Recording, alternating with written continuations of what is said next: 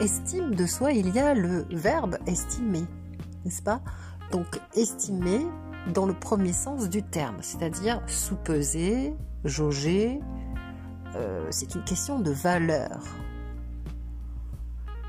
d'apprécier dans le premier sens du terme. On apprécie à sa juste valeur d'ailleurs. Donc dans l'estime de soi, il y a le fait déjà de se connaître en toute objectivité.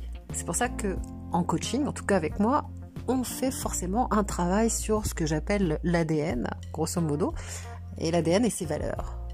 Quel est mon ADN Quelles sont mes valeurs? Ce pourquoi je vis, ce pourquoi je suis, ce pourquoi j'agis. Qu'est-ce qui fait que je suis une personne unique Quels sont mes talents, mes compétences Qu'est-ce que j'ai vécu Qu'est-ce que je veux améliorer Qu'est-ce que je veux apprendre Qu'est-ce que je veux perfectionner, etc. Voilà, en toute objectivité. C'est-à-dire qu'on va mettre de côté les émotions. Voilà, et on va essayer d'avoir un regard objectif.